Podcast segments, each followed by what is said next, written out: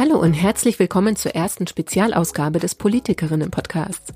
Mein Name ist Susanne Lang, ich bin Journalistin und mich interessiert in diesem Podcast vor allem die Frage, warum engagieren sich so wenig Frauen in der Politik, beziehungsweise wofür setzen sich die Frauen, die in der Politik sind und Ämter bekleiden, politisch ein? Welche Widerstände erleben sie und vor welchen Hürden stehen sie?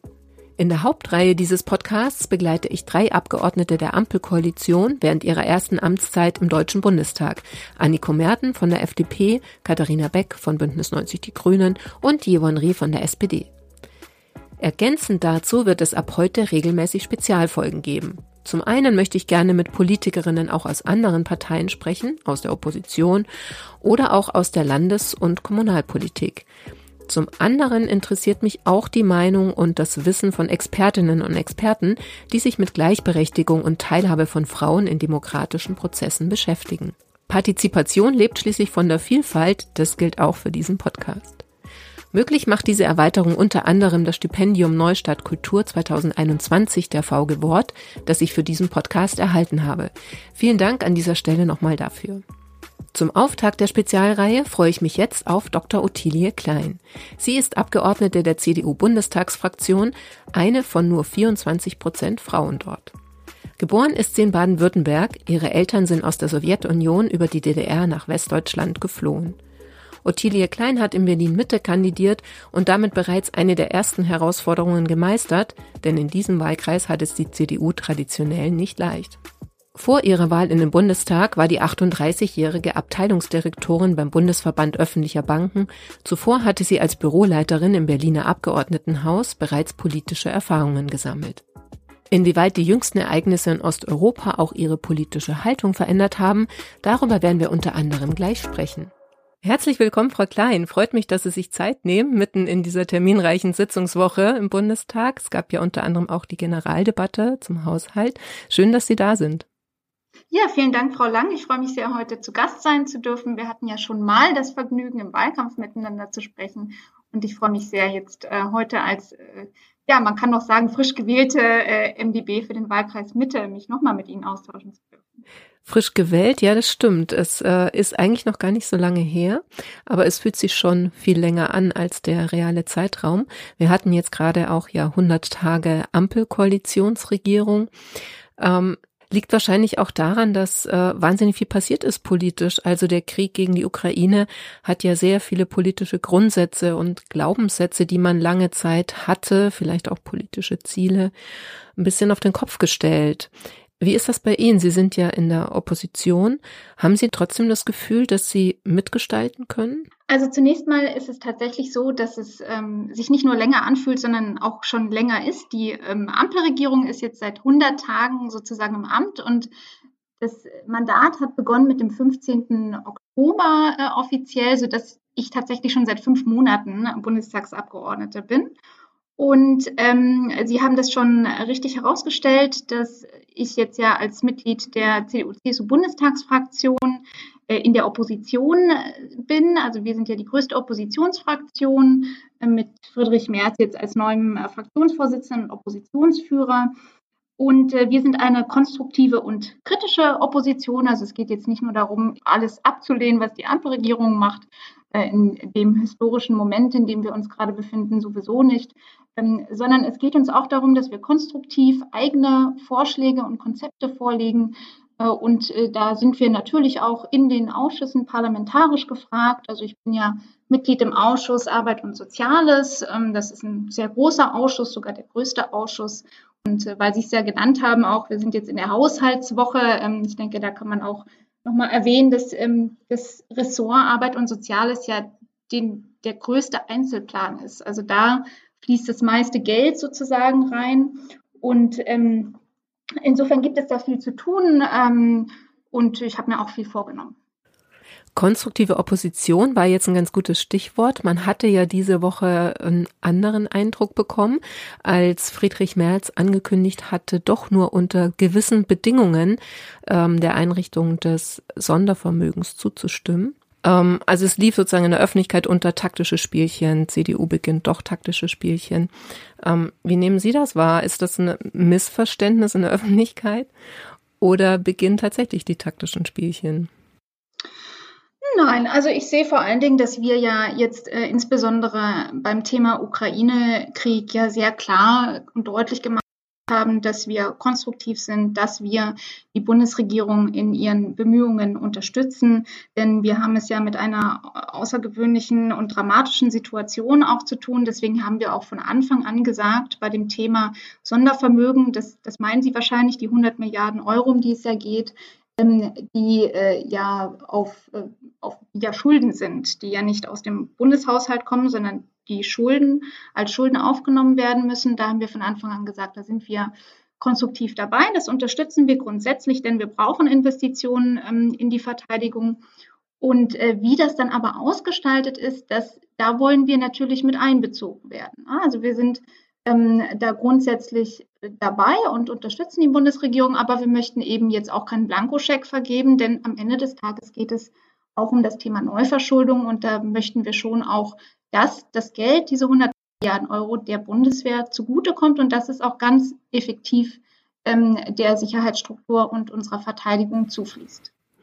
Ja, ich glaube, die taktischen Spielchen bezogen sich jetzt äh, weniger auf die auf die Ausgestaltung, wer das Geld bekommt, sondern ich glaube, diese Vorgabe, dass nicht alle aus der Unionsfraktion zustimmen werden, beziehungsweise nur genau so viele Abgeordnete zustimmen werden, dass die Ampelkoalition sozusagen alle braucht, ne, alle Abgeordneten mit einer Ja-Stimme. Das ähm, ja ist ja schon, also ist ja taktieren, kann man ja schon so so lesen. Und wir haben ja so ein bisschen das Überthema Frauen in der Politik. Da, ich bin zwar nicht in der Politik, aber eine Frau schließt mich mal mit ein. Ähm, ich finde sowas dann auch schnell irritierend. Also der, oder hab dann auch so ein Bild im Kopf, ah ja, das ist Politik. Also es geht sozusagen weniger um die Sache, als sich auch taktisch einfach irgendwie ins Spiel zu bringen, ja, oder eine Position zu sichern. Nehmen Sie das auch so wahr oder können Sie nachvollziehen, dass es so wahrgenommen wird?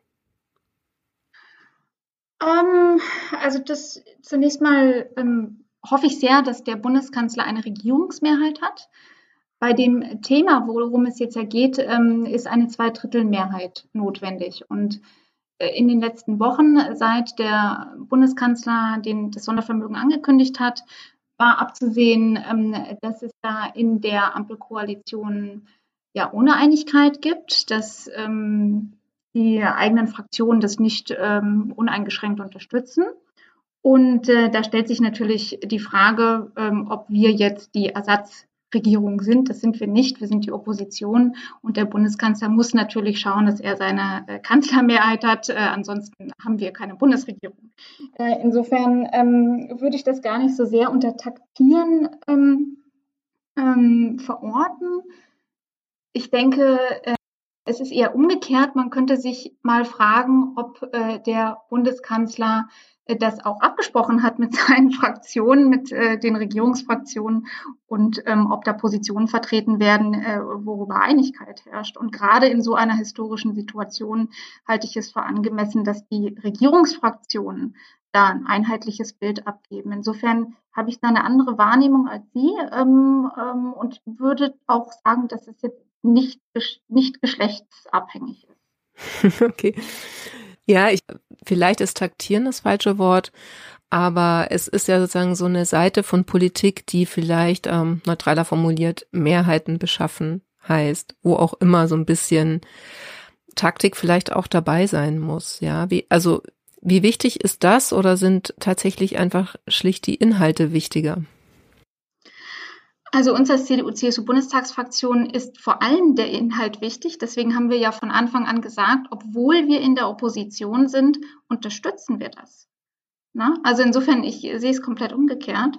Ähm, und äh, es geht jetzt um eine, es geht jetzt darum, dass wir alles in unserer Macht Stehende tun, um für Frieden in der Ukraine zu sorgen. Darum geht's und das ist eine ganz, ein ganz klarer Sachbezug. Ähm, und äh, im Gegenteil, also wir sind ähm, dabei, Druck auch auszuüben, dass da ein bisschen mehr passiert, äh, insbesondere beim Thema Flüchtlinge ähm, vom Bund. Und da passiert uns einfach deutlich zu wenig. Äh, Bundeskanzler Olaf Scholz hat sich ja am 27.02. in der Sondersitzung des Deutschen Bundestags, kurz nach dem Einmarsch im Dienst in der Ukraine, geäußert und dann ganz, ganz lange nicht mehr. Und er hat selbst bei der Rede von Zelensky ähm, nichts dazu gesagt. Die Ampelfraktionen haben eine Debatte sogar abgelehnt zum Ukraine-Krieg. Das ist schon eine sehr unwürdige ähm, Situation im Deutschen Bundestag gewesen. Und ähm, insofern erwarten wir da einfach mehr. Wir machen da Druck und ich denke, dass es auch angemessen ist, insbesondere vor dem Hintergrund dieser historischen Situation. Mhm, ähm, da würde ich gerne nochmal persönlich zu Ihnen kommen.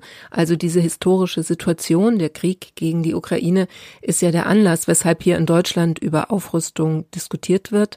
Sie sind Russlanddeutsche, Ihre Großeltern haben sogar in der Ukraine gelebt.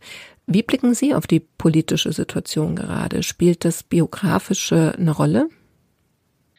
Ähm, das sind tatsächlich zwei verschiedene Dinge, die Sie ansprechen. Sie haben zum einen äh, gerade die Investitionen in die Bundeswehr angesprochen und das andere ist äh, der Krieg an sich. Ähm, ich denke, bei den Investitionen in die Bundeswehr müssen wir einfach feststellen, dass wir da nicht gut äh, ausgestattet sind. Das zeigt ja auch die ganze Diskussion um das Thema Waffenlieferung. Also die Außenministerin hat ja deutlich gemacht, wir würden gerne mehr liefern an Waffen, insbesondere Verteidigungswaffen, aber wir haben eben keine. Und das ist ähm, Zeugnis eines desolaten Zustands unserer Bundeswehr. Deswegen müssen wir da unbedingt investieren, auch ja ganz klar zur Verteidigung. Ne? Also man muss ja kämpfen können, um nicht kämpfen zu müssen. Das ist die Prämisse des Ganzen. Und ähm, insofern das erstmal zum Thema ähm, Verteidigung und Investitionen in die Verteidigung. Und das andere, was Sie aber angesprochen haben, ist mein persönlicher Hintergrund. Äh, das ist, ich habe da ein Stück weit vielleicht eine andere Verbindung hin, weil meine Großeltern ja Schwarzmeerdeutsche waren, ähm, aus Odessa ähm, kommen und Dnipropetrovsk, also bevor sie vertrieben wurden unter Stalin da gelebt haben.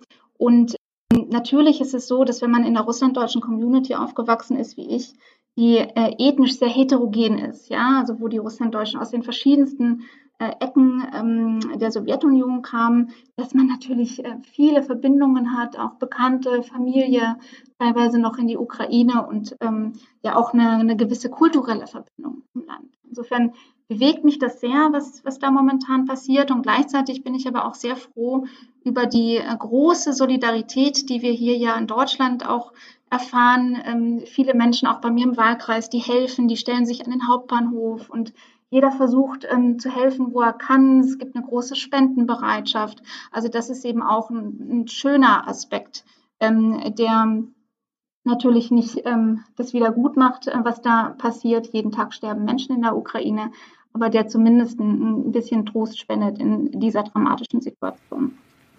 War es seltsam für Sie, dass dann der persönliche oder biografische Hintergrund bei Ihnen plötzlich auch ein politisches Thema ist? Also alleine so in Interviews, wie wir sie gerade führen, dass sie darauf angesprochen werden? Nein, also ich habe da ja nie ein Geheimnis draus gemacht. Ähm, ich denke sogar im Gegenteil, dass es gut ist, um nochmal auch aufzuklären äh, darüber, was eigentlich Russlanddeutsche sind. Denn der Begriff an sich äh, suggeriert ja, dass es ähm, quasi Migranten aus Russland sind, aber die Russlanddeutschen haben ja aufgrund ihrer deutschen Wurzeln nochmal einen anderen Hintergrund und das, das Wort Russlanddeutsche bezieht sich auch nicht auf das heutige Russland, sondern tatsächlich auf äh, das ähm, Russland von Katharina der Großen. Also das, äh, mhm. das einfach, der Begriff ist so ein bisschen verwirrend heutzutage, aber es ist tatsächlich noch ein ganz guter Dachbegriff, äh, um äh, die verschiedensten ähm, Hintergründe da zu vereinen. Haben, weil Sie haben ja angesprochen auch noch äh, Kontakte oder dann äh, sagen Sie, Sie haben ja ein Ohr, nehme ich an, auch an der Community nach wie vor. Ähm, mhm. Kann man immer nicht pauschalisieren, aber gibt es so eine Tendenz? Also wie ist die Stimmung da gerade? Also die Stimmung ist sehr besorgt, würde ich mal sagen. Also es gibt eine große Sorge äh, darüber, was für Konsequenzen dieser Krieg haben wird. Ähm, wie gesagt, es gibt ganz enge Verbindungen zwischen der Ukraine und Russland und ein ganz großes Unverständnis auch. Äh, und gleichzeitig äh, eine große Solidarität äh, in der russlanddeutschen Community. Da wird auch viel gespendet ähm, und insbesondere jetzt ja mit den Flüchtlingen, die hier ankommen, viele Frauen und Kinder, gibt es ganz viele, die natürlich mit ihren Sprachkenntnissen auch helfen können und auch helfen vor Ort. Und das ist ähm, ja eine Gelegenheit für viele, sich auch einzubringen und ihren Anteil zur Hilfe zu leisten. Und insofern, ähm, ja, also jeder tut, was er kann. Es gibt ja, also es gibt ja leider Gottes, muss man sagen, auch viele Anfeindungen mittlerweile gegenüber russischstämmigen oder auch russisch, äh, Russlanddeutschen. Also da wird ja dann auch leider nicht immer unterschieden. Ähm, mhm. Bekommen Sie das auch mit? Also ich persönlich habe das äh, nicht mitbekommen. Ich höre aber viel äh, von, ähm, von Situationen, die in diese Richtung gehen. Also es gab ja beispielsweise in Berlin in den letzten Wochen um die 100 ähm, Vorfälle, die in diese Richtung gehen. Ähm, es gab diesen Brandanschlag in der Lomonossow-Schule in Marzahn-Hellersdorf. Das ist eine russische oder eine, eine Schule mit ähm, russischsprachigem Bezug. Und ähm, ja, ich denke, das müssen wir ernst nehmen und wir müssen eben deutlich machen, dass wir diese Art von Anfeindungen und Diskriminierung nicht akzeptieren. Denn ähm, was wir nun wirklich nicht brauchen, ist äh, diesen, diese Auseinandersetzung und diese Spaltung, die ja damit passiert, äh, nach Deutschland zu tragen. Sie hatten ja damals ähm, im Fragebogen unter anderem auch äh, gesagt, dass Ihnen wichtig ist, dass sich die Politik an der Lebensrealität der Menschen orientiert.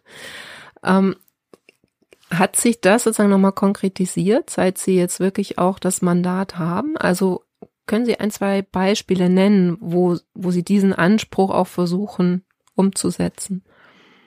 Ja, das kann ich. Also ähm, das ist nach wie vor mein Leitgedanke. Ähm, das ist ganz oft habe ich den Eindruck, dass wir zwar tolle Konzepte diskutieren, dass sie aber an der Lebenswirklichkeit stark vorbeigehen und deswegen mir sehr, sehr wichtig, ähm, das habe ich auch schon im Wahlkampf ernst genommen und das nehme ich jetzt noch ernster, den Kontakt zu den Leuten zu haben, äh, in den Wahlkreis mit Initiativen, äh, sozialen Einrichtungen zu sprechen. Also wie gesagt, ich bin ja im Ausschuss Arbeit und Soziales, das heißt, die sozialen Themen sind jetzt auch die Themen, die ich parlamentarisch ähm, bearbeite. Und insofern ähm, bin ich da in engem Austausch äh, mit den Initiativen vor Ort, also beispielsweise beim Deutschen Roten Kreuz, im Wedding, ähm, habe mich äh, mit denen unterhalten über äh, die Arbeitsbedingungen im Sozialbereich. Ich war beim Kinderhilfswerk, äh, habe mich über Kinderarmut äh, mit denen ausgetauscht und ähm, und so mache ich das eben für verschiedenste Bereiche, nicht nur für die Themen, die ich jetzt parlamentarisch betreue, sondern auch darüber hinausgehend. Also ein Thema, was auch so ein Stück weit ein Herzensthema ist, ist das ähm, Thema Erinnerungskultur. Da sind wir auch in Berlin Mitte, haben wir eben viele Erinnerungsorte auch. Und ich denke, dass es ganz wichtig ist, ähm, auch insbesondere jetzt nochmal vor dem Hintergrund der aktuellen Ereignisse, dass wir uns daran erinnern, was passiert ist in der Vergangenheit, um auch für die Zukunft daraus zu lernen. Sie haben ja äh, in Berlin Mitte, hatten Sie vorhin schon angesprochen, ne, kandidiert. Auch das ähm, ist Ihr Wahlkreis. Das ist ja nicht so der äh, traditionellste ähm, Wahlkreis für die CDU, also um, um äh, dort äh, erfolgreich Wahlen zu gewinnen dazu kommt, Sie sind sagen als Frau in der Politik ja in einer Partei, wo es Frauen nicht ganz so leicht haben wie in anderen Parteien. Also es sind 24 Prozent Frauen in der Unionsfraktion aktuell. Ähm, weshalb haben Sie sich für die CDU entschieden? Also ich habe mich ja damals, äh, als ich mit dem Gedanken gespielt habe, ob ich in der Partei eintrete oder nicht, ähm, habe ich mich tatsächlich auch mit dem Thema Russlanddeutsche auseinandergesetzt, sehr stark. Äh, ich weiß nicht, ob Sie sich noch daran erinnern können, aber 2016, das ist das Jahr, in dem ich eingetreten bin, gab es diesen Fall Lisa, ähm, der auch von Russland äh, propagandistisch ausgeschlachtet wurde. Und das hat mir überhaupt nicht gefallen, dass insbesondere auch in der Community der Russlanddeutschen äh, da die AfD ähm, nach Stimmen gefischt hat. Und ähm, da war einfach die CDU für mich die Partei, äh, wo ich mich mit den Positionen am ehesten und am meisten auch identifizieren konnte. Und das ist auch nach wie vor so. Und ähm, das hat sich auch tatsächlich nicht geändert. Also ich bin dann eingetreten und äh, war auch recht schnell dann vor Ort im Ortsverband aktiv, habe da die, die Parteimitglieder vor Ort kennengelernt, wurde da sehr herzlich aufgenommen und ähm, das hat eigentlich ganz gut funktioniert. Und ja, das stimmt natürlich, dass wir im Deutschen Bundestag nur 24 Prozent äh, Frauenanteil haben. Das ist mir auch persönlich deutlich zu wenig und ich denke, da müssen wir auch dran arbeiten. Und gleichzeitig muss man sehen, dass das proportional fast genau dem Anteil an weiblichen Mitgliedern in der Partei entspricht. Das sind nämlich 26 Prozent. Ähm, insofern ähm, haben wir fast genau den Anteil, den wir an Frauen haben in der Partei jetzt im Parlament. Äh, dennoch gebe ich Ihnen recht, wenn Sie sagen, das ist, sind nur 24 Prozent. Ich persönlich wünsche mir mehr Frauen im Deutschen Bundestag, in der CDU-CSU-Bundestagsfraktion und versuche auch in meiner Rolle ja auch als Mitgliederbeauftragte der CDU Berlin ähm, Frauen auch konkret anzusprechen, sie zu, zu ermuntern, auch politische Mandate wahrzunehmen. Und ähm, ja, da arbeiten wir dran. Mhm. Ja, ist ja interessant, weil das äh, Problem dann an und für sich verschoben ist. Ne? Wenn Sie sagen, dass die Frauen, die in der Partei sind, es auch ganz gut in Ämter schaffen oder im, Bundestag dann auch. Also wenn das Verhältnis gleich ist, ähm, dann fehlt es grundsätzlich an Frauen. Dann ist das sozusagen eher das Problem, dass die, dass die Partei sozusagen nicht genügend ähm, weibliche Mitglieder hat, die dann auch eben Ämter und Funktionen übernehmen könnten. Ja, sowohl als auch. Also beispielsweise in der CDU Berlin sind wir ein bisschen besser. Da haben wir 34 Prozent Frauenanteil. Und gleichzeitig ist es auch immer schwierig ähm, zu steuern, äh, auf allen Ebenen sozusagen dafür zu sorgen, äh, dass Frauen an die Mandate kommen. Denn am Ende des Tages muss man jemanden finden, der kandidiert, der Lust darauf hat äh, und der sich am Ende auch durchsetzt. Und das ist oftmals nicht eine Frage, die von oben alleine zentral entschieden wird. Also beispielsweise haben wir in Berlin für den Deutschen Bundestag, da war das dem Landesvorsitzenden auch ein Herzensanliegen, dass wir, ähm, äh, dass wir in unserer Landesgruppe, in der Berliner Landesgruppe im Bundestag dann auch ähm, viele Frauen haben. Und äh, deswegen ist die Landesliste für den Deutschen Bundestag ja auch entsprechend aufgestellt worden. Also wir hatten ähm, zunächst mal eine Spitzenkandidatin mit Monika Grütters, ich war auf Listenplatz 3 und ähm, wir hatten also unter den ersten, äh, ich glaube, acht, äh, acht Plätzen hatten wir fünf Frauen, wenn ich mich jetzt nicht täusche. Ähm, also wir hatten schon dann eine sehr gute Aufstellung auch und gleichzeitig ist es aber auch schwierig dann in den äh, anderen Wahlkreisen, beispielsweise für die Abgeordnetenhauswahl, die werden eben nicht zentral ähm, entschieden, sondern das, das ist eine Frage von der Parteistruktur vor Ort. Ne, das entscheiden dann die Kreisverbände und es wird aber auch demokratisch abgestimmt. Also das ist Teil der innerparteilichen Demokratie und äh, ich denke, das ist auch gut, dass, ein, dass äh, ein, ein Kreisverband für sich entscheidet, wer für sich der beste Kandidat ist und den ins Rennen schickt. Oder Kandidatin natürlich. Ja. Sie hatten ja auch gesagt, dass Sie versuchen, Frauen gezielt anzusprechen oder zu motivieren. Was ist da so Ihre Erfahrung? Also wo hakt es oftmals? Also da gibt es auch Unterschiede und ich möchte nicht ähm, verallgemeinern, aber oftmals habe ich das Gefühl, dass gerade äh, viele Frauen so, ich will jetzt nicht sagen schüchtern sind, aber sich vielleicht nicht so sehr in den Vordergrund äh, drängen, insbesondere wenn man neu dazukommt, äh, etwas zurückhaltender zunächst ist. Und in der Politik geht es natürlich auch darum, dass man seine Hand hebt und sagt, ähm, ich möchte das gerne, ne? ich möchte kandidieren. Äh, und insofern, ähm, da versuche ich eben immer auch die Frauen einzubinden, insbesondere auch vor Ort, äh, dass, dass ich die Frauen ganz konkret anspreche und sage, komm doch mal zu der Veranstaltung und ähm, vielleicht interessiert dich diese, diese Vorstandssitzung oder wir haben hier einen interessanten Redner eingeladen. Also ich glaube auch, dass wir da schon noch auch als Frauen äh, mehr machen können, um andere Frauen zu motivieren. Natürlich ist auch das Thema Vorbilder wichtig. Wenn man jemanden kennt, äh, der weiblich ist und der in einem Mandat ist, dann ähm, identifiziert man sich vielleicht damit noch viel eher. Ja, mir ging gerade noch mal die Kandidatur von oder die Ansage, äh, kandidieren zu wollen von Sabine Bruder so durch den Kopf, als Sie das gerade gesagt haben, die ja ähm, ihm den Finger gehoben hat und gemeint hat, ich äh, würde gerne Vorsitzende werden der CDU das war ja schon so, dass sie auch belächelt wurde. So habe ich das wahrgenommen in, in Teilen. Also manche fanden das sehr gut und andere haben es so ein bisschen belächelt und gesagt, na ja, also lustige Vorstellung, dass man jetzt einfach den Finger hebt und als relativ unbekannte ähm, ähm, ein unbekanntes Mitglied in einem Brandenburger CDU-Verband plötzlich Ansprüche erhebt. Äh, wie, wie haben Sie das erlebt? Ähm, also ich war da nicht dabei, als es äh, passiert ist. Ähm, grundsätzlich ist es natürlich immer gut, wenn man bei solchen, insbesondere größeren Personalentscheidungen, auch den Rückhalt der eigenen Partei hat. Ähm, da geht es auch darum, für Mehrheiten zu werben, für sich zu werben als Kandidatin. Äh, ich weiß jetzt nicht, inwiefern sie das vorher gemacht hat, wie es zu dieser Entscheidung gekommen ist. Aber ähm, also ich weiß nicht, ob ich das bewerten kann und beurteilen kann. Aber ich finde es auf jeden Fall äh, grundsätzlich äh, schade. Ich äh, schätze Frau Buder. Ich habe sie einmal persönlich getroffen und finde, das ist eine interessante Frau. Und ähm, ja, freue mich, äh, dass sie weiter auch aktiv ist in der Politik. Und ähm, ansonsten, ja, müssen wir mal sehen jetzt. Wir haben jetzt ja den Parteivorsitzenden gewählt äh, und ähm, mit einer sehr, sehr großen Mehrheit. Und ich bin froh, dass wir für uns in der CDU diese Personalfrage jetzt auch geklärt haben. Gibt es noch mal so ein Ziel, das Sie jetzt sich gesetzt haben äh, für die nächsten, muss jetzt gar nicht vier Jahre sein, also die gesamte Amtszeit, aber so, ja, sagen wir mal bis zur Sommerpause, was Sie gerne erwirken würden? Ja, bis zur Sommerpause, das ist äh, gar nicht mehr so lang hin. Also ich äh, plane tatsächlich jetzt nicht monatsweise, sondern ähm, eher für die ganze Legislaturperiode. Es gibt natürlich ein paar Themen, die mir am Herzen liegen, insbesondere parlamentarisch in den Ausschüssen. Also das Thema Kinderarmut ist ein ganz wichtiges Thema, äh, das insbesondere im Wahlkreis Berlin-Mitte leider sehr relevant ist. Also es ist ja in Berlin so, dass jedes dritte Kind in Armut aufwächst und in Berlin-Mitte sogar fast jedes zweite Kind.